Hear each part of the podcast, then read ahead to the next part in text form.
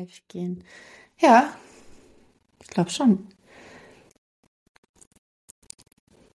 Ja, wir sind live. Ja.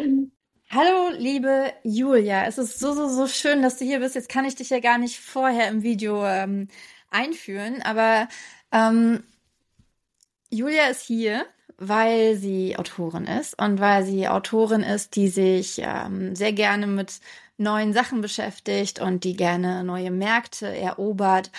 Und das hat sie getan, indem sie inzwischen sind es zwei, richtig? Ja.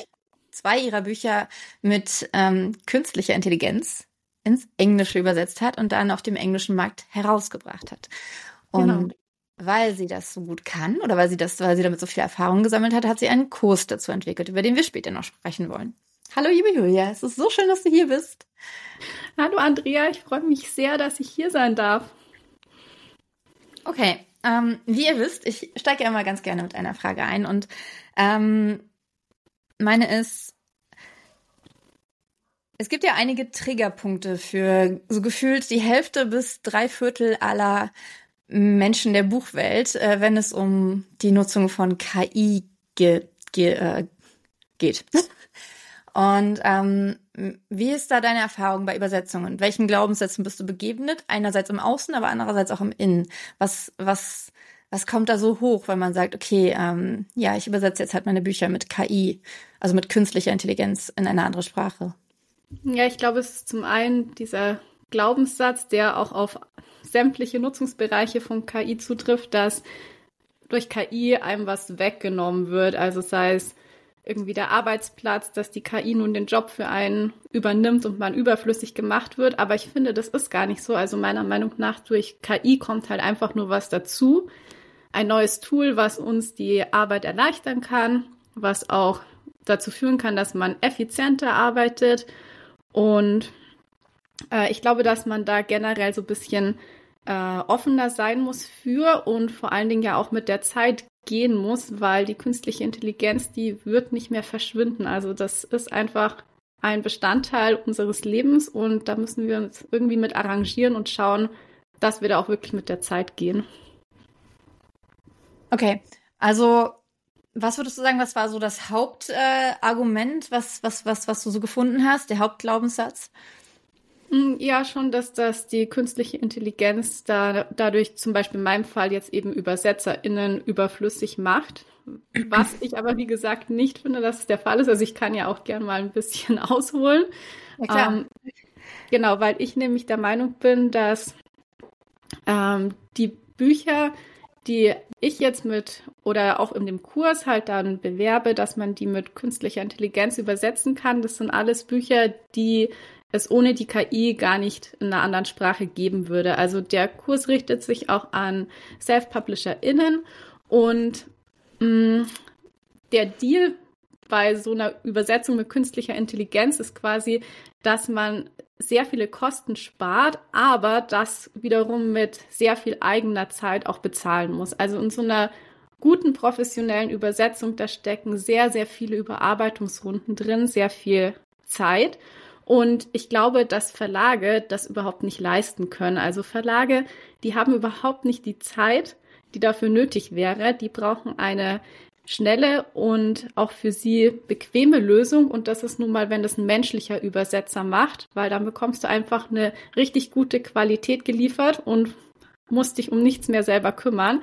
Und von daher glaube ich, dass auch in Zukunft ÜbersetzerInnen überhaupt keine Sorgen sich machen müssen, dass Verlage sie nicht mehr beauftragen, weil, wie gesagt, die Verlage überhaupt nicht selber die Zeit hätten, die eben dafür nötig wäre, um aus der von der KI erzeugten Übersetzung wirklich eine gute und professionelle Übersetzung zu machen. Wobei man ja jetzt auch sagen könnte, die, ähm, äh, dass die Verlage das ja trotzdem an äh, also an, an mit, mit einer KI im ersten Schritt übersetzen könnten und dann die weiteren Schritte abgeben könnten. Hm, das stimmt, aber ich glaube, was ich so gehört habe, die meisten ÜbersetzerInnen ähm, wollen nicht so ein Post-Editing machen, weil das tatsächlich sogar mehr Zeit für die beansprucht oder aufwendiger für sie ist, als wenn sie das quasi selber Wort für Wort übersetzen würden. Wirklich? Weil deswegen, das ist halt auch mein Punkt, den ich meine, weshalb man ähm, da so viel Zeit drin investieren muss, weil die Fehler, die die künstliche Intelligenz macht, die sind halt sehr subtil. Also das wirkt auf den ersten Blick alles richtig, weil natürlich die künstliche Intelligenz keine Fehler macht in puncto äh, Grammatik oder Rechtschreibung. Die Fehler, die sie macht, sind dann eher inhaltlicher Natur. Und damit man die halt eben rausfindet, muss man seinen eigenen Text sehr gut kennen, was ja im Fall, wenn du dein eigenes Buch übersetzt, als Self-Publisherin, dann weißt du natürlich, wie der Originaltext war und kannst diese Fehler auch ausfindig machen. Aber jetzt eine Lektorin oder eine Übersetzerin, die überhaupt nichts mit dem Buch zu tun hat, die es nicht geschrieben hat, für die ist es natürlich sehr viel schwieriger, diese Fehler überhaupt rauszufinden und die müsste dann die Übersetzung quasi wirklich Zeile für Zeile mit dem Originaltext abgleichen. Und wenn, während die das macht, kann sie das eigentlich auch gleich selber übersetzen. Das heißt, für die sind momentan eigentlich diese Übersetzungen überhaupt gar keine Erleichterung. Aber vielleicht, wenn die in der Zukunft noch besser werden, dann könnte ich mir vorstellen, dass vielleicht auch ÜbersetzerInnen gerne dazu greifen, weil sie dann in der gleichen Zeit ähm, vielleicht zwei, drei Übersetzungen leisten können, wo sie vorher nur eine leisten konnten ähm, natürlich unter der Voraussetzung, dass sie trotzdem noch die gleichen Bezahlungen und Vergütungen bekommen, dann wäre das für die natürlich schon auch sehr attraktiv, weil sie dann endlich auch mal fair vergütet werden würden. Das ist total spannend, weil tatsächlich war mein Gedanke, dass eine Übersetzung, die einmal eine KI zur Grundlage, KI-Übersetzung zur Grundlage hat, deutlich schneller ist und dass ähm, Übersetzungen dann insgesamt tatsächlich günstiger werden könnten, wenn man das von jemandem machen lässt. Also zum jetzigen Zeitpunkt auf jeden Fall nicht. Da habe ich auch ähm, von ganz vielen ÜbersetzerInnen gehört, dass es für sie überhaupt gar keine Arbeitserleichterung ist und im Gegenteil sogar länger und aufwendiger ist. Ach, spannend. Ähm, gilt das nur für, gilt das, also, weil ich weiß zum Beispiel, dass Übersetzungen in Spa ins Spanische oder ins Französische oder aus dem Englischen ins Deutsche zum Beispiel, äh, dass da tatsächlich noch ganz, ganz viele Fehler sind.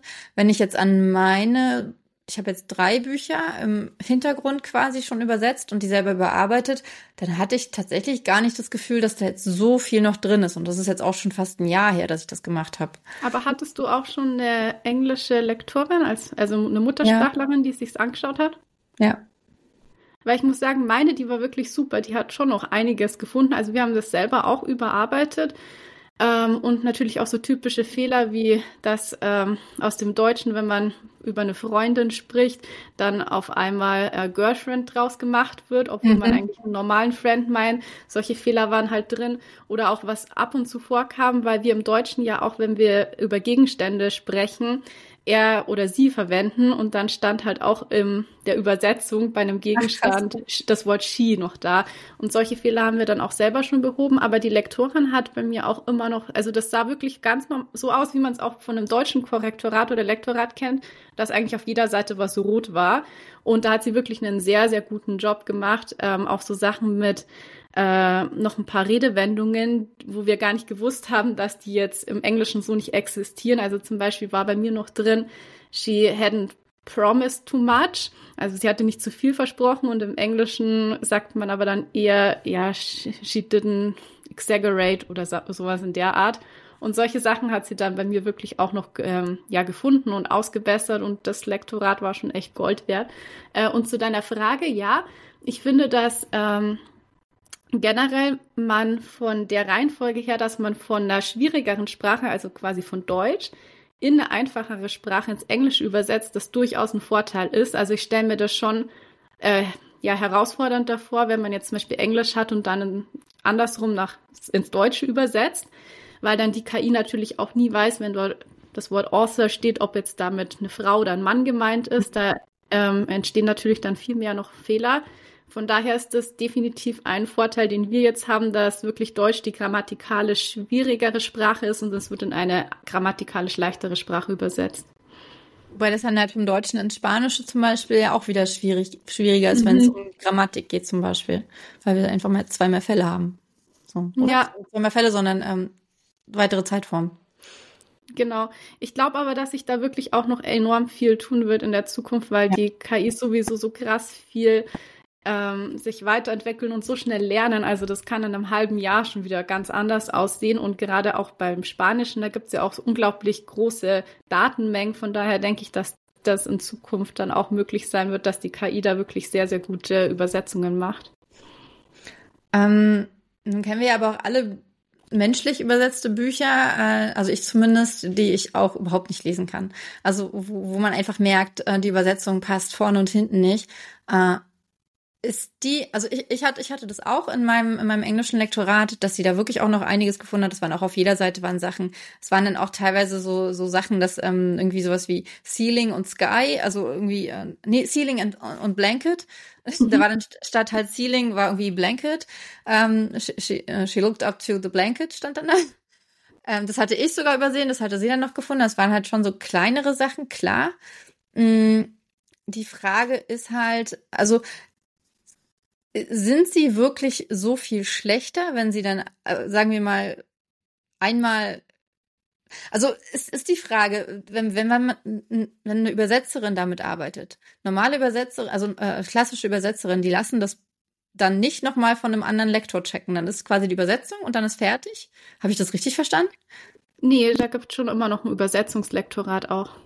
Okay, also es ist ja letztendlich dann schon sehr ähnlich wie mit dem, ja, so wie wir das machen. Nur, dass halt zusätzlich noch unsere Überarbeitungsrunden mit reinkommen, die wir ja aber auch nur dann gewährleisten können, wenn wir des Englischen mächtig sind. Gut, wirklich sehr, sehr, sehr auf sehr hohem Niveau. Also ich denke mal mindestens C1 mächtig sind, ansonsten macht es ja keinen Sinn. Je nachdem natürlich, welche Bücher man schreibt, aber. Ja, deswegen stelle ich es mir auch schwierig vor, zum jetzigen Zeitpunkt mein Buch in Sprache zu übersetzen, von der ich gar keine Ahnung habe. Also zum Beispiel eben ja Spanisch oder Französisch, was ich einfach selber nicht lesen könnte. Da glaube ich, braucht man dann schon sehr, sehr viele TestleserInnen, die, denen man vertraut und die dann auch nochmal dabei helfen, das Buch wirklich in eine gute Form zu bringen. Also mit, aber, mit hm? TestleserInnen meine ich natürlich dann Muttersprachlerinnen. Genau, also weil ich aber da hast du ja dann auch wieder die Hürde der Kommunikation, denn ich kenne sehr, sehr, sehr, sehr, sehr, sehr viele Self-PublisherInnen, die ähm, das auch, zum, die das nicht mehr hinbekommen, einen englischsprachigen Podcast zu hören. Also wenn ich denen irgendwie einen Link zu einem äh, Podcast von Joanna Penn schicke, dann sagen die so, ja, danke Andrea, aber ich verstehe halt maximal die Hälfte, wenn überhaupt. Ähm, ist, ist es für die dann eher unrealistisch, dass sie es schaffen, mit einer KI ihr Buch ins Englische zu übersetzen? Ich könnte mir vorstellen, dass man ja auch, also du kannst ja auch das, was dir die TestleserInnen als Feedback schicken, dann wieder mit DeepL zum Beispiel übersetzen. Von daher denke ich, dass es schon möglich ist, äh, so zu arbeiten. Man muss halt dann wirklich so einen Workflow haben, wo sehr viel einfach über KIs läuft, aber man kann ja auch wirklich das ganze Feedback. Ich habe auch manchmal von meiner Lektorin ein paar Kommentare, wo ich mir nicht ganz sicher war, was sie jetzt wirklich meint, mit DeepL einfach übersetzt, um nochmal sicher zu gehen, worauf sie jetzt eigentlich hinaus will. Und das funktioniert dann schon. Oder tatsächlich mit Google-Übersetzer. Ich habe auch oft das Gefühl, wenn ich äh, mit über Fiverr mit so Leuten arbeite, die zum Beispiel, also sind ja, manchmal habe ich auch jemanden, der sitzt dann zum Beispiel in Bangladesch und dann habe ich auch manchmal das Gefühl, okay, der hat jetzt meine meinen Text einfach nur übersetzt und dann denke ich mir, dann könnte ich genau genommen ja auch auf Deutsch schreiben. Ähm, aber wir treffen uns dann halt im Englischen. Aber ja, das ist, das ist auf jeden Fall ein sehr guter Punkt. Also habe ich noch gar nicht drüber nachgedacht, dass man ja ähm, also ich, ich tick, ich tick einfach gar nicht so, dass ich jetzt denke, ich könnte jetzt von irgendjemandem was übersetzen, weil dann hast du ja auch wieder diese Übersetzungsfehler. Aber das ist wahrscheinlich für viele der einzige Weg, auch dann halt mit englischsprachigen oder anderssprach oder spanischsprachigen äh, Freelancern zu arbeiten dann in dem Bereich, oder? Ja, und wie gesagt, in solchen Fällen bei so Sach, ich sage jetzt mal sachlichen Aussagen macht die KI ja keine Fehler. Also da kann man schon sehr gut mit anderen kommunizieren, ohne dass es überhaupt auffällt, dass es jetzt unbedingt mit ähm, DeepL übersetzt wurde. Also es geht wirklich eher so um diese kleinen inhaltlichen Fehler, wenn es im Englischen vielleicht auch ähm, Synonyme für das gleiche Wort gibt oder so und dass man einfach schaut, dass es im Text dann auch eine gewisse Konsistenz in der Übersetzung ist. Also das ist halt zum Beispiel auch so ein Problem, dass die KI vielleicht auf Seite 30 das Wort äh, so übersetzt und dann später weiterhin im Manuskript ein anderes Wort dafür verwendet und dass man eher schaut, dass das eben durchgängig alles gleich ist. So auch mit Schreibweisen. Das ist zwar im Englischen, glaube ich, nicht so äh, intensiv, aber im Deutschen halt ist es mal mit Bindestrich, mal zusammengeschrieben. Solche genau. Sachen, ne? ja. ja. Ähm, jetzt hast du ähm, einmal DeepL genannt. DeepL ist, ähm, oder DeepL, ähm, ich, ich sage immer DeepL, ich find's lustig, aber es heißt, glaube ich, DeepL, weil das L ist groß geschrieben. Ja. Das kommt ja tatsächlich aus dem, ähm, aus dem Law-Bereich, also aus dem äh, äh, Rechtsbereich. Oder? Da hat es ja, glaube ich, Also hab, ja, ähm, ist mir so in Erinnerung. Auf jeden Fall, ähm, ich, ähm, ich hatte vor ein paar Monaten hat mir ähm, eine andere Autorin erzählt, okay, sie ähm, packt jetzt halt ihre Kapitel, also ihre, ihr Buch immer kapitelweise bei ChatGPT rein und übersetzt es damit. Wie ist äh, deine Erfahrung, wie ist der Unterschied zwischen, zwischen den verschiedenen Plattformen? Ich glaube, die größten sind ja wirklich ChatGPT und DeepL kennt man, glaube ich, tatsächlich nur, wenn man sich aktiv einmal mit Übersetzungen beschäftigt hat. Dann taucht es aber halt auch sofort auf. Was kannst mhm. du dazu sagen? Also wir haben wirklich von Anfang an uns für DeepL entschieden, weil es halt auch Vorteile hat, dass man zum Beispiel ein Glossar anlegen kann.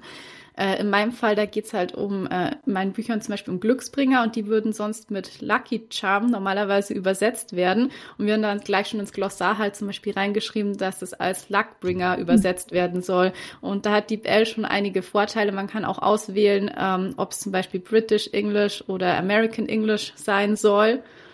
Ähm, wir, also ChatGPT haben wir dann eher genutzt, um so ja, Feinheiten zu machen, dass wir nochmal Sachen, wo wir das Gefühl hatten, das äh, ist jetzt irgendwie ein bisschen holprig formuliert, dass wir dann ChatGPT gefragt haben, ob es das einfach nochmal umformulieren kann. Also wir haben dann immer so die Info gegeben, dass es sich halt um ein Jugendbuch handelt, also dass es quasi so mm, eine jugendliche Sprache auch sein soll.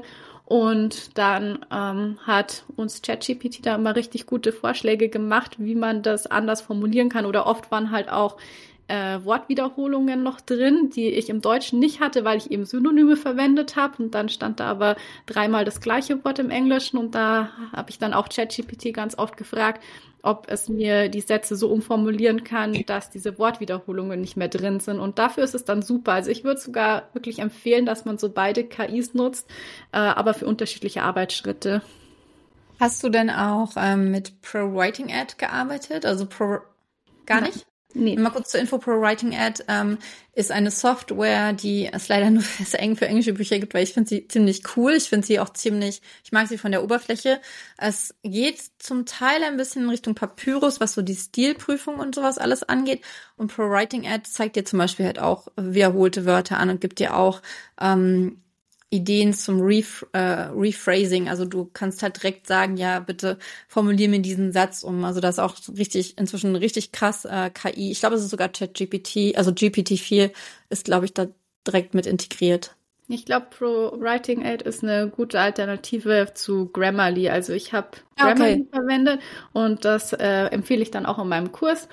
Und mit Grammarly hat das auch in der kostenlosen Version fand ich, das Tool war schon richtig gut. Also wenn man nicht so ein großes Budget hat, kann man da wirklich mit der kostenlosen Version auch arbeiten.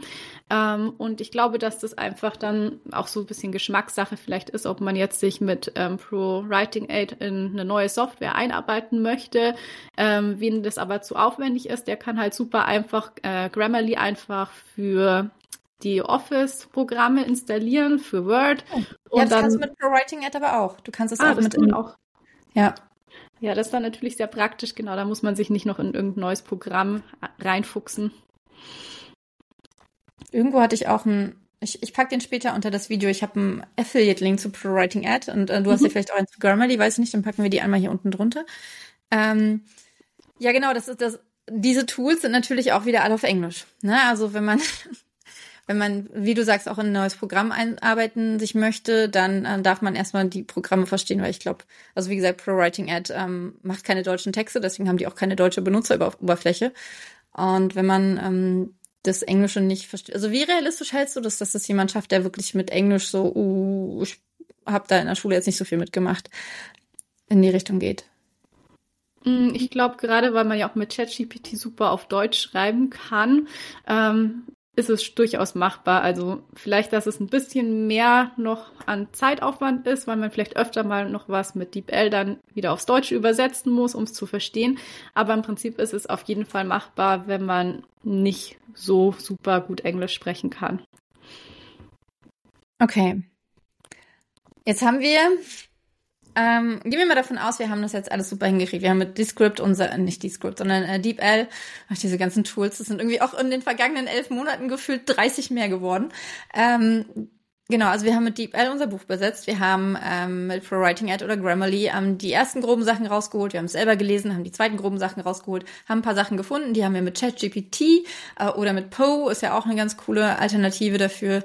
Ähm, noch weiter verbessert. Dann haben wir, ähm, ich weiß gar nicht, welche, welche Reihenfolge empfiehlst du da, ob man erst mit Testlesern oder erst im oder erst ein Lektorat macht oder braucht man nur eins von beidem?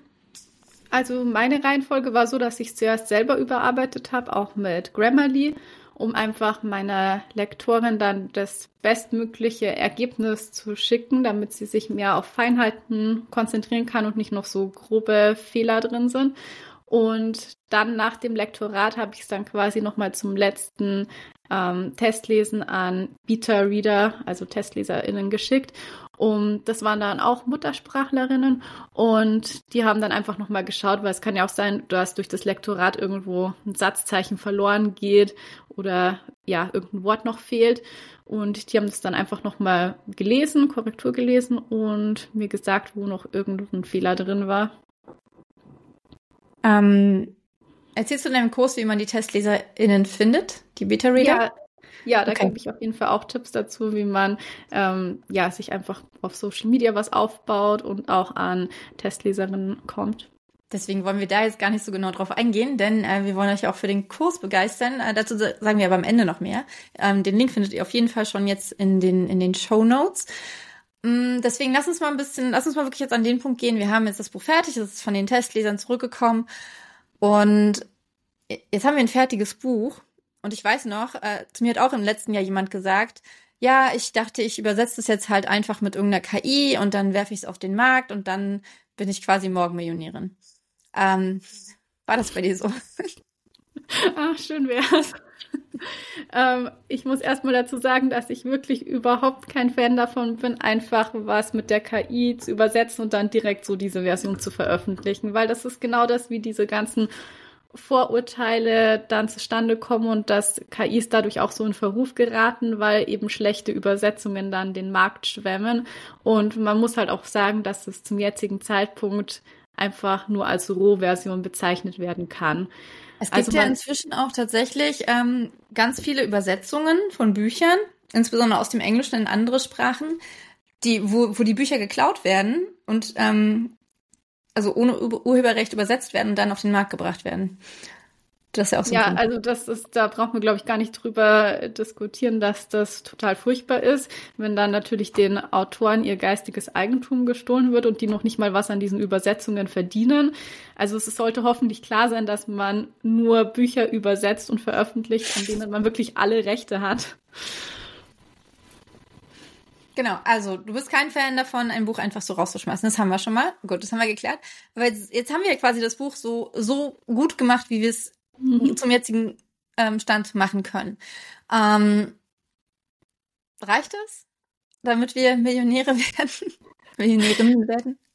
Ja, ich glaube, es ist wie auch am deutschsprachigen Markt so, dass natürlich immer so dieses gewisse Quäntchen Glück noch mit dazu kommt. Also man kann ja nie so ganz voraussagen, ob jetzt ein Buch ein Überraschungshit wird oder nicht. Das ist natürlich auch bei den Übersetzungen so der Fall, wenn man sie dann, ich habe äh, meine Bücher auch wie im Deutschen über Amazon KDP veröffentlicht und da, ja, hängt es natürlich auch immer von vielen Faktoren ab, wie gut ein Buch läuft. Aber in dem Kurs gebe ich natürlich auch Tipps zum Marketing, wie man Sichtbarkeit auf einem fremdsprachigen Markt erlangt und wie man natürlich sich auch Reichweite aufbauen kann. Kannst du uns eine Sache verraten? Mm, eine Sache. Äh, ich glaube, einer der besten Tipps ist tatsächlich Newsletter-Service zu nutzen. Die funktionieren im englischsprachigen Raum wirklich noch mal viel, viel besser als im noch deutschsprachigen. Besser. Das, das hört sich so an, als würden die in Deutschland überhaupt funktionieren. Ja, genau. In Deutschland muss ich auch ehrlich sagen, dass ich es noch nie gemacht habe, weil mir da auch mit jedem, wo ich drüber gesprochen habe, die mir das abgeraten haben, die glaube ich sind mal, äh, haben auch mal ganz gut funktioniert, aber das ist vor fünf Jahren haben sie gut zehn Jahre her. Genau, ja. als ich als ich angefangen habe, da war das super und ähm, da waren die auch noch, also außer lesen.net, das war ja schon immer sehr hochpreisig, aber Buchdeals zum Beispiel war noch super günstig und es hat einfach genial funktioniert, gerade mhm. wenn man ähm, noch sowieso noch nicht so viele ähm, Initial, also so viele Fans hatte, die sofort ein neues Buch kaufen, gerade wenn man mit, mit halbwegs, also mit wenigen Verkäufen angefangen hat. Und dann hat man einen richtigen Boost bekommen dadurch. Und das ist einfach nicht mehr so. Also es ist. Ich habe, also ich, ich, ich, ich nutze sie tatsächlich gar nicht mehr. Ja, das ist wirklich auch so das, was ich immer von anderen gehört habe. Zum Glück ist es aber im englischsprachigen Markt nicht so. Da funktionieren die richtig gut. Und äh, wir haben da auch ganz erfolgreich ein paar Newsletter-Kampagnen gestartet und konnten da auch wirklich sehen, wie dann der Verkaufsrang in die Höhe geschossen ist, wenn dieser Newsletter erschienen ist. Und hast du auch schon, also ich glaube, so die größte Plattform, wo ja auch irgendwie jeder hin will, ist ja Book, Bookbeat? Nee. Bookbub. Bookbub. Bookbeat ist verstehe. Das ist der Hörbuchdienstleister. Ähm, genau. Ähm, hast, äh, hast du dich da beworben? Ähm, wie funktioniert es dort? Ja, da habe ich auch einen Account ähm, erstellt und mich auch beworben, wurde ich aber leider nicht ausgewählt, weil die haben schon relativ hohe Kriterien auch. Also die Bücher müssen auch eine Mindestanzahl an Rezensionen schon haben und dabei auch einen ähm, bestimmt hohen Durchschnittswert. Also wenn die zu schlecht sind, die Rezensionen, dann nehmen die, die Bücher auch nicht. Also da spielen ganz viele Faktoren mit ein. Und äh, ich glaube, das ist relativ schwierig, dass man da ausgewählt wird. Aber deswegen war halt jetzt auch die Strategie, das ähm, erstmal ein paar kleinere Newslettern zu versuchen und dadurch eben auch an mehr Rezensionen zu kommen. Weil es ist ja auch ganz logisch, je mehr das Buch gekauft und gelesen wird, desto mehr Rezensionen bekommt es. Und dann äh, werde ich das auf jeden Fall zu einem späteren Zeitpunkt nochmal mal versuchen, wenn es dann auch wirklich alle Kriterien erfüllt.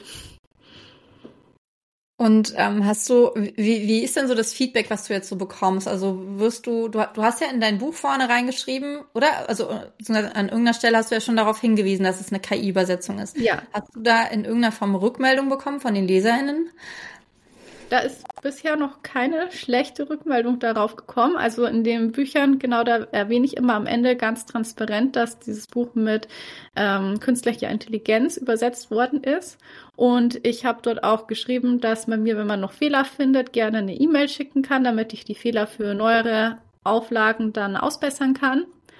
Ähm, also wie gesagt, ich habe bisher zum Glück noch nichts Negatives da gehört. Und Im Gegenteil, die Rezensionen sind auch alle sehr gut. Also da kann man gerne mal äh, meine übersetzten Bücher auf Goodreads zum Beispiel eingeben. Da sind auch ein bisschen mehr Rezensionen als auf Amazon. Und das Feedback ist eigentlich durchgehend sehr gut.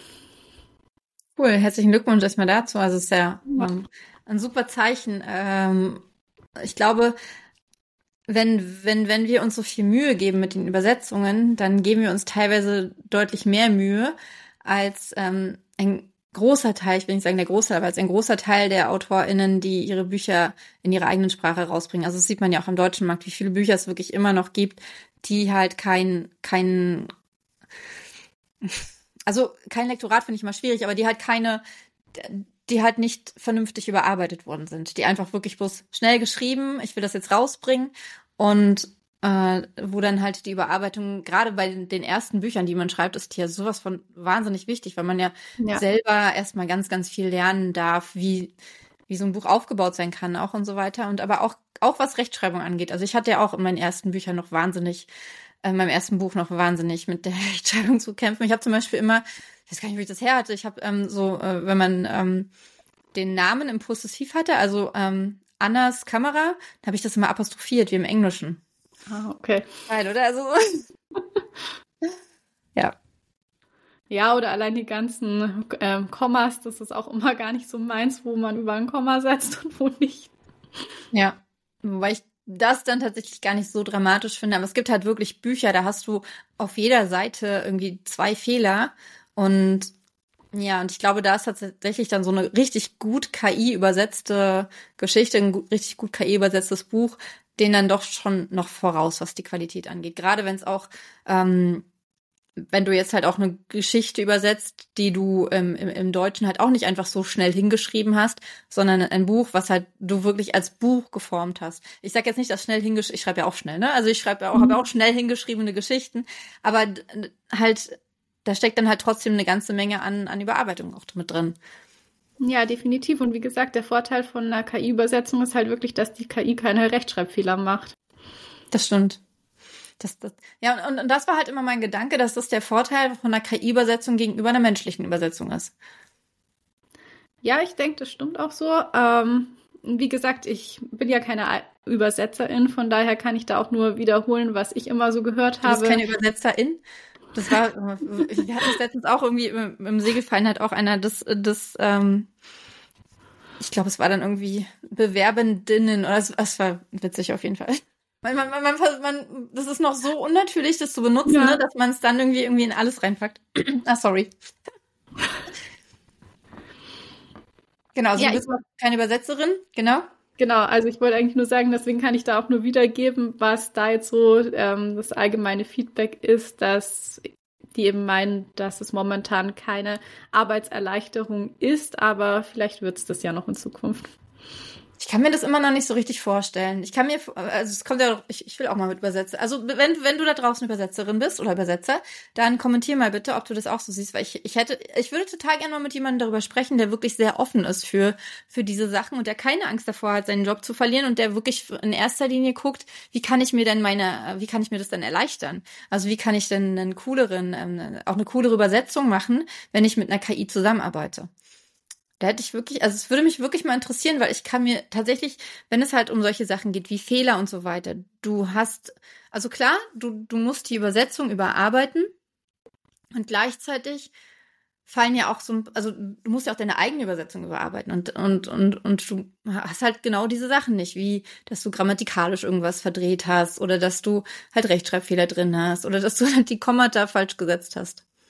Hm, aber ich glaube, wir können uns das vielleicht auch gar nicht vorstellen, weil wir selber Bücher nicht übersetzen, wie das ist, wenn man was liest und wirklich parallel, ähm, also ich glaube, sie lesen wirklich und schreiben parallel schon die Übersetzung. Also nicht so wie wir, dass man dann erst so lange drüber nachdenkt und dann vielleicht einen Satz schreibt. Ich glaube, das läuft alles viel schneller ab und ähm, ist natürlich schon so, dass der KI manchmal ähm, ja solche Feinheiten auch entgehen, wie der Erzählton des Autors. Also ich kann mir schon vorstellen, dass dann Mensch sich vielleicht auch leichter damit tut, so einen gewissen Erzählton oder gewisse Ironie zu erfassen. Ähm, das ist halt auch wiederum der Vorteil, wenn man nur seine eigenen Geschichten übersetzt, dann weiß man natürlich, was jetzt irgendwie sarkastisch gemeint war und kann dann auch so dieses nötige Fingerspitzengefühl für den Text mitbringen. Ähm, ja, weil da bin ich echt gespannt, wie die KI ähm, das in Zukunft schafft, halt diese Nuancen auch aufzu, aufzufassen, also da, ähm, da aufzunehmen und dann auch in die Übersetzung mit reinzubringen.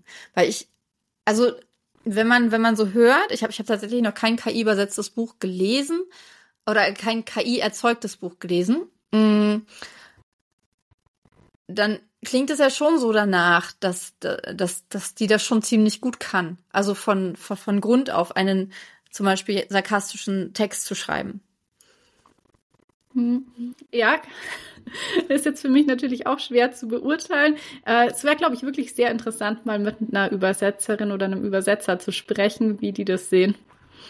Weil ich, ich habe letztens auch ein Interview, entweder war es ein Mark Dawson oder ein Joanna Penn, da hat, ähm, haben die auch mit jemandem gesprochen, der sehr, sehr erfolgreich ist mit seinen Büchern. Und er lässt auch seine Bücher übersetzen. Und er arbeitet mit menschlichen Übersetzern zusammen, die halt erstmal ähm, die Bücher mit, äh, mit, mit DeepL übersetzen und dann weiter an der Übersetzung arbeiten.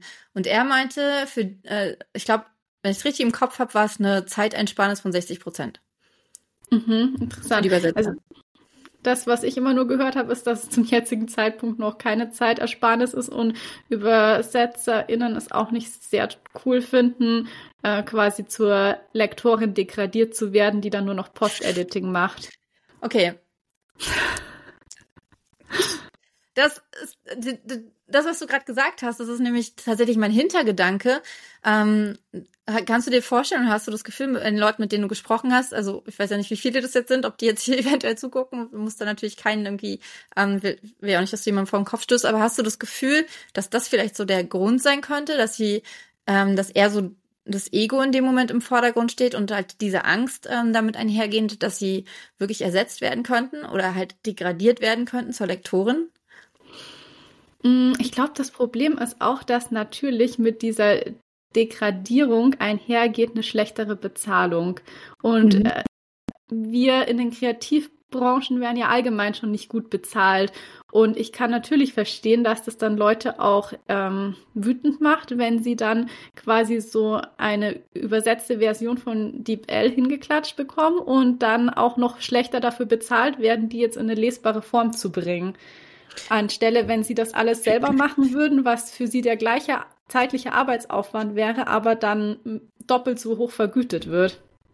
Okay, das ich, kann ich verstehen. Also wenn mir jemand jetzt das einfach so hinklatscht und sagt, hey, ich habe das hier schon mal mit DeepL übersetzt, mach mal bitte den Rest, ist ja die eine Sache. Aber die andere Sache wäre ja, wenn ich jetzt Übersetzerin wäre, ich würde diese Tools erstmal so voll, ich würde erstmal so denken, geil, was für eine Arbeitserleichterung. Zweiter Punkt, geil, ich kann vielleicht deutlich schneller sein und dann meine Übersetzung zu einem deutlich geringeren Preis anbieten. Weil ähm, eine Übersetzung, da bist du halt ganz, ganz schnell bei 10.000 Euro. Und ja. ich, ich habe jetzt, ich habe jetzt keine Vorstellung davon, wie lange so eine Übersetzung dauert, aber ich finde. War tatsächlich auch das, was du sagst, immer genau mein Gedanke. Genauso habe ich das auch gedacht, dass jeder doch denken würde, total geil. Man kriegt schon ein gut übersetztes Manuskript ohne Rechtschreibfehler, ohne Grammatikfehler. Also das war auch genau mein Gedanke und ich war wirklich wirklich überrascht, als ich dann eben äh, von mehreren Leuten gehört habe und auch ähm, Artikel darüber gelesen habe, wo es wirklich komplett die gegenteilige Meinung war, das, was ich jetzt auch vorhin eben erzählt habe.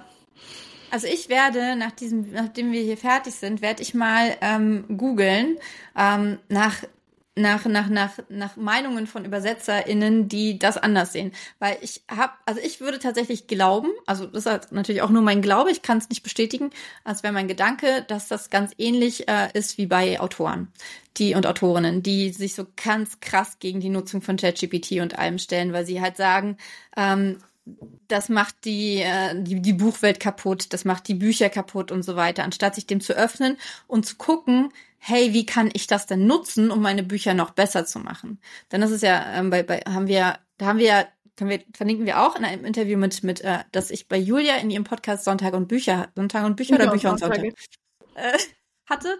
Ähm, da haben wir nämlich genau darüber gesprochen, dass es ja letztendlich, klar kannst du ein Buch komplett mit ChatGPT schreiben, aber du kannst auch dein, ach, da kommt mir gerade noch ein Gedanke, ich hoffe, ich kann mir merken, du kannst auch ein richtig geiles Buch selber schreiben und dann an manchen Stellen, wo du nicht weiterkommst, wo du so denkst, ah, ich würde jetzt total gern wissen, ähm, so hatte ich das ja letztens, ich würde jetzt total gern wissen, wie eine Ärztin das einer Medizinstudentin erklärt, wie sie das sagt, wie sie das genau sagt. Ich kenne jetzt aber gerade keine Ärztin oder es ist zwei Uhr morgens, ich kann jetzt keine Ärztin anrufen. Ich frage mal Chatty. Ich äh, gebe einfach ja. mal ein, sag mir das mal. Ähm, und klar, ähm, man darf da immer sehr aufpassen, weil die Informationen ja auch nicht immer stimmen, aber man bekommt echt einen guten Eindruck von bestimmten Themen und kann auch noch mal wenn man ähm, zum Beispiel super gerne lernen möchte, wie man besser schreiben kann, dann kann man ähm, auch, auch Sätze eingeben und sagen, hey, wie kann ich das anders formulieren? Gib mir mal ein paar Beispiele und dann mit der KI zusammen wachsen. Und mein Gedanke ist gerade gewesen, könnte es nicht auch sein, dass die ÜbersetzerInnen Angst davor haben, dass die KI tatsächlich besser ist in manchen Bereichen?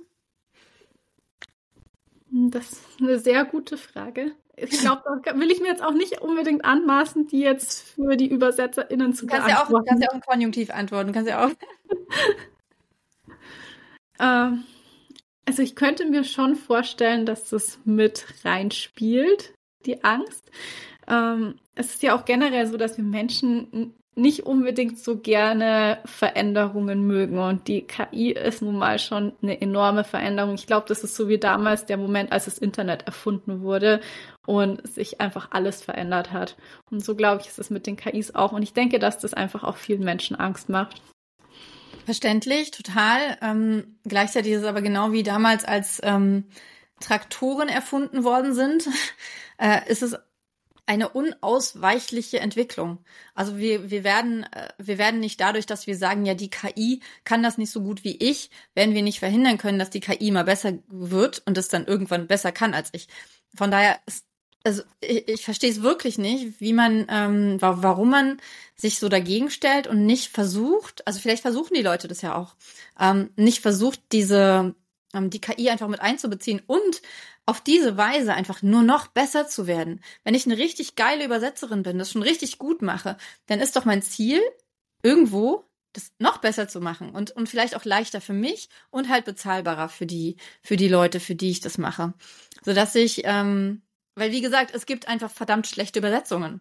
Es ist einfach mhm. so. Es ist, es, es ist nicht jeder Übersetzer ist äh, super toll und äh, macht das besser als eine KI. So ist es nicht. Das stimmt, ja. Es gibt wie überall ähm, mehr und weniger talentierte Menschen.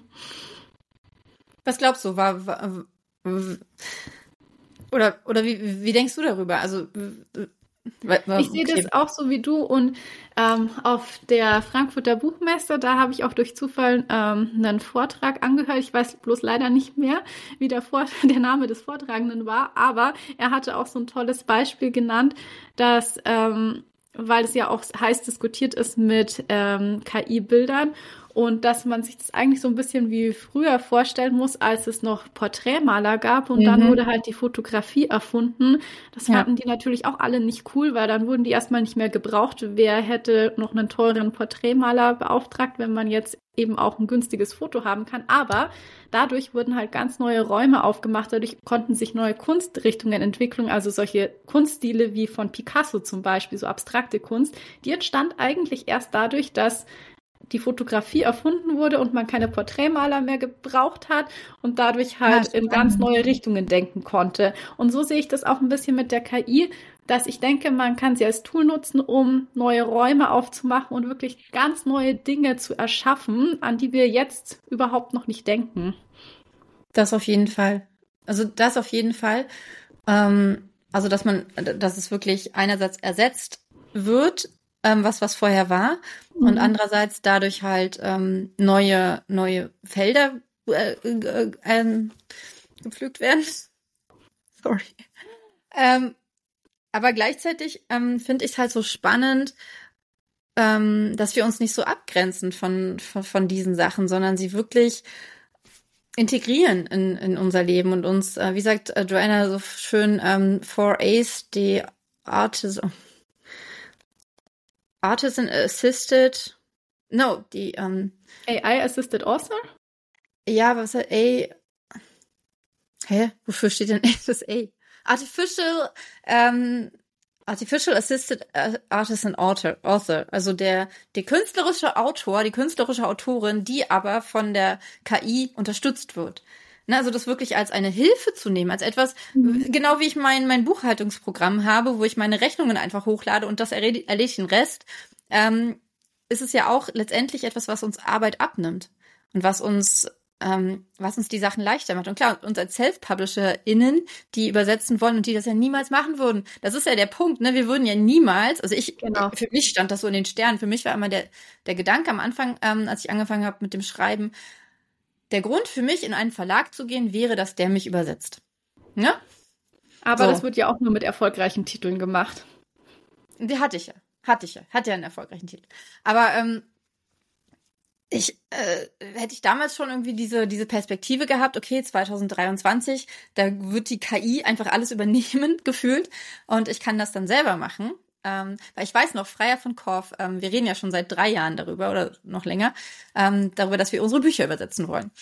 Und äh, sie hat dann irgendwann zu mir gesagt, sie macht das selber. Und ich so, nee, ich will das nicht selber machen, weil ich würde es vielleicht irgendwie hinkriegen, aber es wäre nicht gut genug, äh, mhm. ganz bestimmt nicht. Und das wird halt einfach super lange dauern. Und ähm, dass das jetzt so möglich ist, das ist ja noch so verdammt neu. Ja. Und ich, ich weiß nicht, was meinst du? Toll. Also gerade wie du schon sagst, dass es einfach für uns Self-Publisher eine Möglichkeit eröffnet, in andere Märkte auch ähm, ja andere Märkte zu erobern und unsere Geschichten noch viel viel mehr Menschen zugänglich zu machen. Das finde ich auch richtig schön, weil, wie du auch selber schon gesagt hast, das stand ja eigentlich vorher nur Verlagsautoren zu, dass man übersetzt wurde, äh, weil eine Übersetzung in meinem Fall, ich habe auch vorher recherchiert, bei mir hat es auch um die 10.000 Euro gekostet. Und ich meine, das ist natürlich eine Summe, die man sich erstmal leisten können muss. Ja. und gerade als äh, Self-Publisher ist das ja auch ein hohes finanzielles Risiko. Und da sind einfach so KI-Übersetzungen enorm kosteneffizient und wirklich eine tolle Möglichkeit, um Sprachbarrieren zu überwinden, um die Leserschaft international zu erweitern. Und es ist auf jeden Fall auch ein sehr, sehr schönes Gefühl, ähm, das Buch in einer anderen Sprache zu veröffentlichen. Man hat dadurch nochmal so diese Aufregung wie bei der allerersten deutschen Buchveröffentlichung, weil irgendwie einfach alles nochmal so ganz neu ist, nur weil es eine andere Sprache ist. Ach, das ist schön, dass du das jetzt nochmal so gesagt hast. Ähm, strebst du denn auch an, dir eine, eine richtige Autorinnenplattform in, im englischen Raum aufzubauen, also richtig mit LeserInnen Kontakt zu haben und so? Oder machst du das eher so, weil ich weiß zum Beispiel von Joshua Tree, da läuft es halt eher so, ich glaube, der hat sich da so gut wie, also ich verlinke nochmal das Video, ähm, was ich mit ihm hatte. Ähm, ich glaube, da war jetzt, hat der gar nicht so viel. Er hatte halt den großen Vorteil, dass er in Deutschland wahnsinnig bekannt war. Schon. Ähm, wie ist da dein Plan? Also ich habe auf jeden Fall einen zweiten englischen Instagram-Account angelegt und da habe ich halt auch ganz viel Kontakt zu englischen BloggerInnen. Was heißt ähm, ganz viel? Äh, dass ich da auch zum Beispiel eine Instagram-Gruppe habe mit meinen ARC-Readern drin, also die diese Advanced was Reader. Hast du einen, einen, was, was Arc, hast du? Die ARC-Reader. Ja, was also hast du davor gesagt? Ein Instagram-Book, was? Eine Instagram-Gruppe. Man kann ja auch so. eine ähm, mhm. genau, einen Gruppenchat haben. Und äh, da habe ich das dann immer alles so koordiniert. Und Wie viele sind da drin? Ähm, ich glaube, ich habe so um die 20 oder 25 mhm. BloggerInnen, ja. Genau, und äh, das Ziel ist natürlich schon, ich, äh, wir haben auch die Website mit einem Plugin zum Beispiel auf Englisch übersetzt, dass man einfach die Sprache umschalten kann. Momentan überlege ich auch, ob ich noch einen zweiten Newsletter anfangen soll, also quasi dann nur für die englischen Leser. Ähm, also da gibt es schon sehr viele Möglichkeiten, was man marketingtechnisch machen kann. Und mein Ziel ist definitiv, dass ich da auch mit den ganzen LeserInnen im Austausch und in Kontakt stehe. Und wie, ähm, wie verteilst du den, den Aufwand für dein, deine deutsche Plattform und deine englischsprachige Plattform? Also wie viel Zeit investierst du in, in den Aufbau der englischen?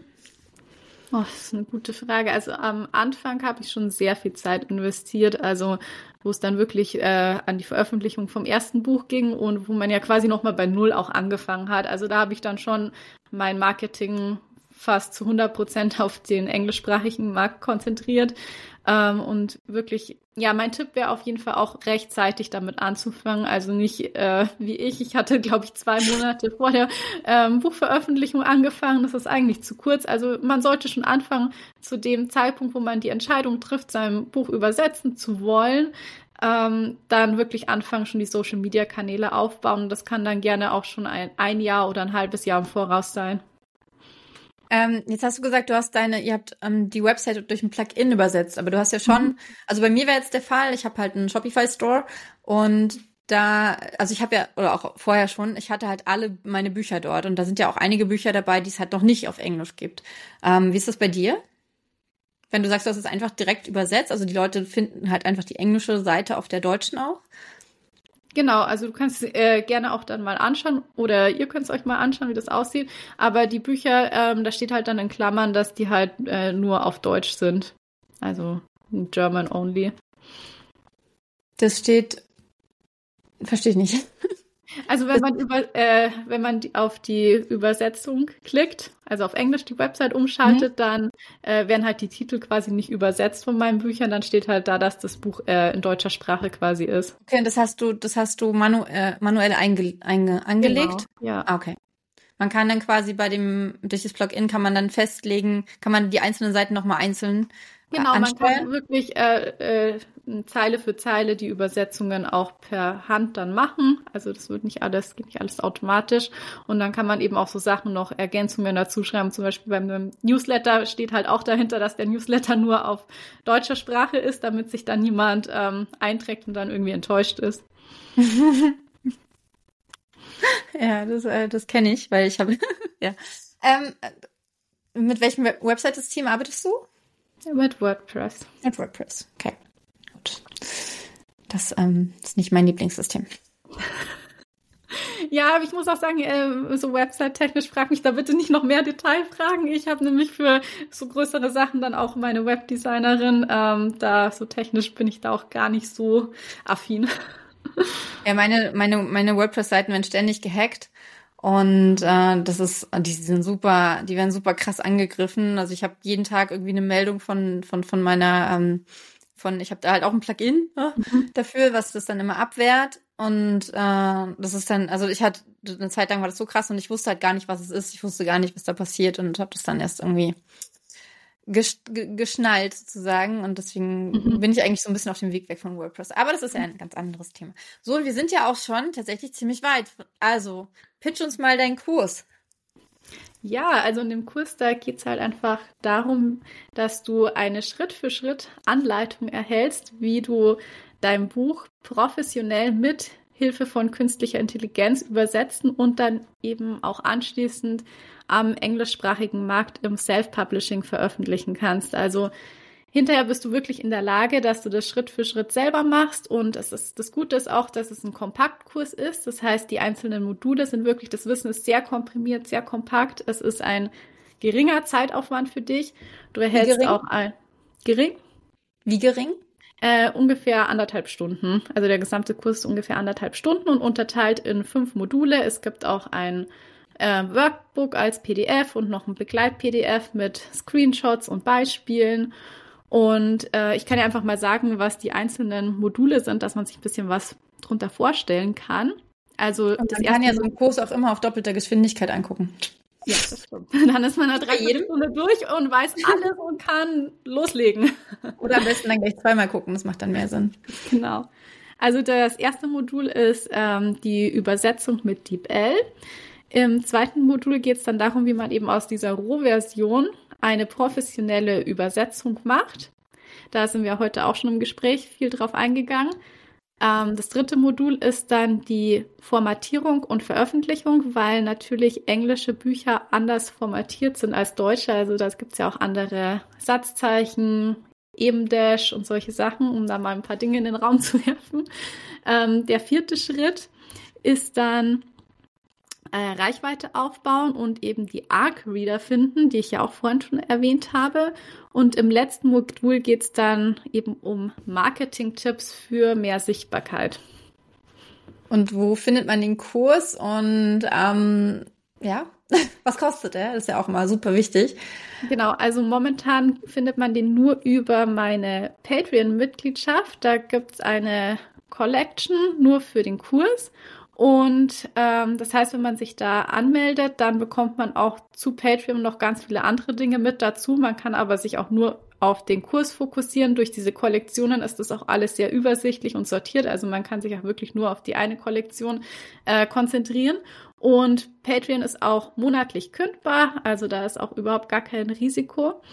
Ähm, und man bekommt es aber momentan nur in der Stufe des Buchautors und die kostet 49 Euro im Monat. Aber dadurch, dass ja, wie gesagt, der Kurs sehr kompakt ist, kann man das auch locker in einem Monat machen und dann eben auch nur einmal diese 49 Euro bezahlen. Und dann bekommt man da wirklich eine äh, super Anleitung, wie man das Thema Buchübersetzung mit künstlicher Intelligenz eben alleine angehen kann. Was bekommt man denn noch in der Stufe? Weil du sagst, nur in der Stufe Buchautor. Also hattest du die Stufe vorher schon oder hast du die so angelegt? Genau, die habe ich äh, neu gemacht. Das ist halt die höchste Stufe. Das heißt, man bekommt eigentlich alle anderen Vorteile von den niedrigeren Stufen mhm. logischerweise auch mit dazu. Welche Und, sind das? Äh, sind, gehört zum Beispiel dazu, dass es von meinem Buch Die Ordnungszahl der Liebe ein Hörbuch gibt, das ich selber eingesprochen habe und das man nur auf Patreon findet. Es gibt ein paar Kurzgeschichten von mir. Es gibt auch Bonusinterviews mit ähm, Podcast-Gästen aus meinem eigenen Podcast Bücher und Sonntage. Also da ist, glaube ich, für jeden was dabei.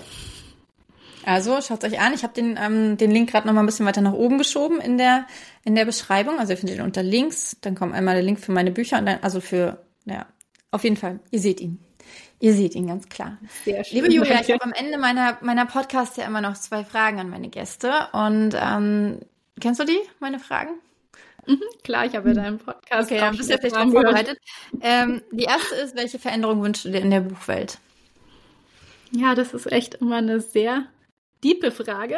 ähm, ich glaube fast, dass man wieder ein bisschen offener und toleranter wird und nicht immer so jedes Wort so auf die Goldwaage legt. Weil ich habe oft so das Gefühl, ähm, dass ja, dass schon die Fronten oft sehr verhärtet sind und auch gerade jetzt zum Beispiel bei so Themen mit Nutzung künstliche Intelligenz, ja oder nein, dass man da einfach wieder mehr Toleranz zeigt und ähm, sich auch klar macht, dass es halt nicht nur so die eine Wahrheit gibt und ähm, nicht nur richtig oder falsch, sondern dass die Dinge halt doch meist komplexer sind und die Wahrheit irgendwo dazwischen liegt. Super spannend. Fällt dir noch ein anderes Beispiel ein als die KI, wo dir das auffällt? Ähm, ja, zum Beispiel auch das Thema, was wir jetzt schon hatten, auch im Podcast mit dem Gendern. Äh, mhm. Da sind natürlich auch immer, da spalten sich auch sehr die Meinungen. Ich hatte ja letztens eine Ab Newsletter-Abonnentin, die sich deswegen von meinem Newsletter abgemeldet hat. Weil Ach. ich, also ich mache es ja wirklich äh, sehr, also ich, ich schreibe ja zum Beispiel auch manchmal halt Autor, manchmal Autorin und dann schreibe ich aber auch manchmal Autorin oder Schreibende. Also ich mische das so total, ne? Ähm, also es ist auch okay, es darf ja jeder, wenn, wenn, wenn sie das überhaupt nicht lesen kann, ist ja auch komplett in Ordnung. Aber ich finde es auch spannend, wie an, an was für Themen sich die Menschen dann auch hochziehen. Und da hast du voll recht, es geht halt, das ist wirklich so ein Toleranzding, ne? Mhm. Diese Angst vor dem Fremden, diese Angst vor Veränderung, wo wir auch gerade drüber gesprochen haben. Überhaupt so diese, diese, dieses Angstgesteuerte, was, was die Menschen so, so umtreibt, anstatt, ich habe heute was total Tolles, einen total tollen Kommentar, da werde ich auch meinen ähm, AD Wilk, AD Wilk Newsletter am Sonntag drüber schreiben, mein inspiriert Newsletter. Mm, und zwar, ich habe ich hab angekündigt, dass ich ein neues Buch schreibe. Es dauert halt noch ein bisschen. Und da hatte ich einen Kommentar, äh, wo sie meinte, äh, sie freut sich schon total darauf. Sie ähm, chillt in Vorfreude sozusagen. Und ich so, wow, das klingt ja richtig tiefenentspannt. Und sie meinte, sie ist lieber in Vorfreude als ungeduldig. Und ich bin ja so ein super ungeduldiger Mensch. Und das ist halt auch diese Angst, etwas zu verpassen. Daher kommt ja die Ungeduld. Das ist auch total angstgesteuert. Und ich habe so dieses, als ich so dieses Gefühl hatte, dann, okay, ich gehe jetzt in die Vorfreude anstatt in die Ungeduld war es so, wow, ich war sofort so entspannt und ich habe sofort so gemerkt, auch so, weißt du, so Gesetz der Anziehungsmäßig, man, äh, äh, manifestationsmäßig, ja, dann kann das auch kommen, wenn ich so in Vorfreude bin. Aber wenn ich in dieser Ungeduld bin und in dieser Angst bin, dann kommt halt nichts. Ähm, genau, und ich glaube, so ist es halt genau auch bei, bei diesen Sachen mit Intoleranz und dem Angst vor Fremden, mhm. den Angst vor Neuen. Wenn ich mich den Sachen öffne, dann, dann geht irgendwie mein Herz auf und dann kann ich mich ähm, ja. mit den Sachen zusammen quasi. Ne? Ja, finde ich auch einfach wieder offener sein und auch andere Meinungen akzeptieren. Hm. Genau, akzeptieren, das ist ein gutes Wort, weil man braucht sie ja nicht zu teilen. Mhm. Ja, also klar, es gibt natürlich auch Meinungen. äh, so, sobald eine Meinung halt jemand anderen ähm, ja diskriminiert oder irgendwas, dann ist es keine Meinung mehr, dann ist es halt Hass oder weiß ich. Das ist geht ja auch dann ein bisschen so. Aber ich denke, wir wissen hoffentlich alle, was wir meinen. Okay, zweite Frage. Welches Buch liegt ganz oben auf deinem Stapel ungelesener Bücher und warum hast du es noch nicht gelesen? Ah, ich glaube, ich habe tatsächlich viel zu viele Bücher noch ungelesen bei mir rumliegen. oh Gott, ähm, ich glaube, das ein Buch, was ganz weit oben liegt, ich glaube, es heißt, dieses Buch wird ihr Leben retten oder so ähnlich. Ähm, das ist aber so eine äh, Satire. Es schaut auf jeden Fall ja, also es ist ein Roman, ähm, kein Sachbuch und das habe ich schon seit bestimmt anderthalb Jahren auf meinem Stapel liegen und oh, krass, wie heißt es? mal anfangen. Ähm, ah, ich hoffe, ich sage jetzt den Titel richtig. Äh, dieses Buch wird ihr Leben retten. Dieses Buch. Ja, doch, ich habe es richtig gesagt. Dieses das, Buch rettet eine das hat so coole äh, Donuts am Cover. Okay. wird dein Leben verändern? Wird ihr Leben retten? Hier. Ja. Ah ja, lustig. Ja, ist auch ein bisschen, äh, scheint ein bisschen zu polarisieren, was die Bewertungen angeht. Wobei gar nicht zu polarisieren. Nee, polarisieren nicht.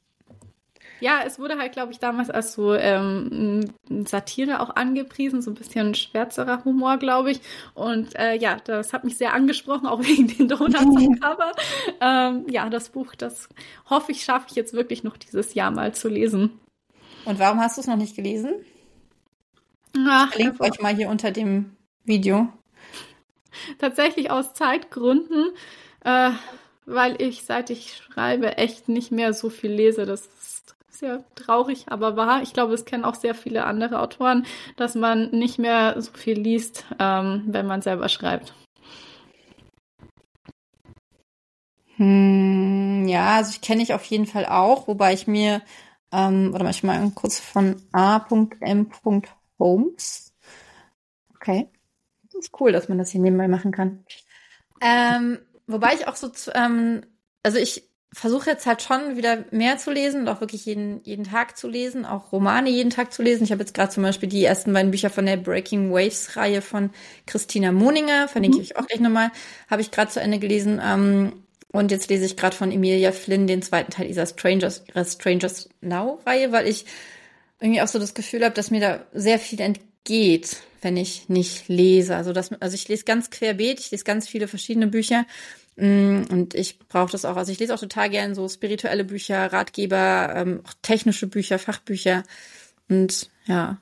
Ja. Also ich glaube, also ich das ist bei mir auch oft so, dass ich, äh, während ich selber schreibe, dann lieber zu Sachbüchern greife, weil ich weiß nicht, ob das bei dir auch so ist, aber ich habe dann oft Angst, dass ich mich unbewusst inspirieren lasse und deswegen lese ich dann lieber ein Sachbuch. Tatsächlich eine spannende Frage, die eigentlich gar nicht mehr in den Podcast hier passt, aber äh, oder in das Video passt, aber ich, ähm, das ist sowas, was man auch sehr kontrovers diskutieren kann, glaube ich, weil einerseits mag das sein und andererseits wo ist das Problem? Also die Sache ist ja, kopierst du was komplett oder findest du einen Satz geil und ähm, übernimmst den in irgendeiner Form mit in deinen Text, weil er gut passt. Weil ich glaube, wir haben so als Autorinnen und als Autoren haben wir so diesen Anspruch, dass wir immer super originell sein müssen. Das sind wir aber nicht. Mhm. Ja, wir, wir sind das nicht. Alle Sätze, die wir schreiben, ähm, und ich habe da tatsächlich ein sehr, äh, mein, mein Ego ist da sehr groß, weil ich sehr stolz bin auf meine, auf meine Sätze, wie ich äh, Redewendungen, jetzt mal, was hatte ich denn gerade, ähm, nicht Hals über Kopf, sondern Herz über Kopf. Aber das kommt ja auch nicht von mir. Ne? Also äh, ich habe, ähm, ich, ich, ich bin auch sehr gern originell. Ich glaube aber nicht, dass ich es wirklich bin. Also ich glaube, dass es wirklich ähm, auch ein, andere Leute gibt, die halt genau das gleiche, die auf genau die gleiche Idee kommen. Und woher weiß ich denn eigentlich, dass das wirklich von mir gekommen ist? Oder habe ich das nicht vor zehn Jahren äh, irgendwo gelesen? Das weiß man ja auch nie. Also klar, ich bin überhaupt kein Fan davon, wenn man jetzt irgendwie ein Buch liest und sagt so, oh, das finde ich geil, das nehme ich jetzt auch, das finde ich geil, das nehme ich jetzt auch. Mm, und gleichzeitig erweitert man aber, glaube ich, seinen Horizont enorm und es macht ja letztendlich keinen Unterschied, ob du das gerade in dem Moment liest oder ob du es zwei Monate vorher gelesen hast, weil du hast es ja trotzdem im Unterbewusstsein verankert, oder? Was meinst du? Ja, ich glaube, das stimmt schon. Ich fand es auch richtig toll, was du gemeint hast, dass man ähm, da auch ruhig den Druck rausnehmen kann, so diesen Anspruch an sich selbst haben zu müssen, originell zu sein. Ähm, weil ich auch glaube, dass Originalität eigentlich eher dadurch entsteht, dass man einfach die Dinge, die schon vorhanden sind, auf eine sehr einzigartige Weise neu zusammenmischt. Also ich meine, jeder liest ja andere Bücher, ähm, konsumiert andere Filme und oder Musik und äh, diese Mischung ist ja für jeden Menschen einzigartig. Also niemand hat ja genau die gleichen Bücher, Filme, Musik angehört wie man selber. Und ich glaube, aus dieser einzigartigen Mischung allein entsteht dann schon wieder was Neues. Absolut. Und wie schlagen wir jetzt den Bogen zurück zur KI-Übersetzung? Vielleicht noch mit den abschließenden Worten, dass ähm, ich finde, da ihr ja alle da draußen die größte Arbeit schon gemacht habt. Ihr habt ja eure Geschichte schon auf Deutsch geschrieben, sie wurde schon überarbeitet, lektoriert und veröffentlicht. Von daher sollte man sich da selber vielleicht auch einfach den Gefallen tun und ähm, das Buch noch übersetzen, weil der größte Teil der Arbeit ist ja eh schon geschehen. Warum dann also nicht noch ähm, Sprachbarrieren überwinden, die Geschichte noch viel mehr Menschen zugänglich machen und äh, sich einfach über noch mehr Feedback und neue LeserInnen freuen. Ja, und ich finde auch deinen Ansatz, den kenne ich auch von Nick Thacker, ähm, in das Buch halt reinzuschreiben, okay, äh, dieses Buch ist KI übersetzt. Es würde es in deiner Sprache aber gar nicht geben. Also, wenn du Fehler findest, bitte, bitte kein Shitstorm, sondern schick mir den Fehler, weil ich habe Bock, das einfach so gut wie möglich zu machen. Und jetzt zu diesem Zeitpunkt, das Buch, was du liest, ist einfach das Beste, was ich in dem Moment bringen konnte. Lass uns das einfach noch besser zusammen machen. Lass uns zusammen wachsen, lass uns nicht gegenseitig haten, sondern lass uns äh, äh, zusammen diese Welt und diese Buchwelt einfach noch geiler machen. Genau. Damit ist, glaube ich, alles gesagt. Das haben wir alles gesagt. Äh, liebe Julia, es war mir eine Ehre, es war mir ein Vergnügen, wieder einmal. Ähm, schaut unbedingt bei, äh, bei Julias Podcast Bücher und Sonntage vorbei. Wir verlinken einmal die beiden Folgen, die wir zusammen aufgenommen haben. Das waren nämlich schon genau. zwei. Mm, und ich bin sehr, sehr sicher, dass du auch wieder zu mir kommst und dann äh, reden, vielleicht, vielleicht machen wir das ja spätestens, wenn ich dann auch in den englischen Markt gekommen bin. Denn mein Anspruch ist tatsächlich, meine Autorinnenplattform zuerst aufzubauen und dann das Buch rauszuschmeißen. Und damit fange ich jetzt ähm, im Dezember richtig aktiv an. Ich nehme euch mit. Ihr könnt gerne mir folgen auf den englischen Portalen. Du kannst auch ganz gerne nochmal deine englischen, ich weiß gar nicht, ob ich die jetzt schon verlinkt hatte, deine englische Plattform. Ähm, genau. Kannst genau. du mir also nochmal den. Englischer Instagram-Kanal ist auch mein Name Julia Zieschank Author. Also da ist einfach genau. noch das Author also mit dran. Genau. Ja auch nur Autorin durch Author übersetzt. Okay, dann habt einen wunderschönen Nachmittag. Ihr dort draußen auch oder Abend, wenn ihr den ähm, die Aufzeichnung hiervon seht. Also ja, ähm, danke, vielen lieben Dank für die Einladung. Ich habe mich wirklich unglaublich gefreut, heute bei dir dabei zu sein. Ja. Und wenn ihr noch irgendwelche Fragen habt, dann kommentiert unter dem Video und gebt ihm sehr gerne ein Like. Und wir sehen uns. Wir sehen uns. Tschüss. Tschüss.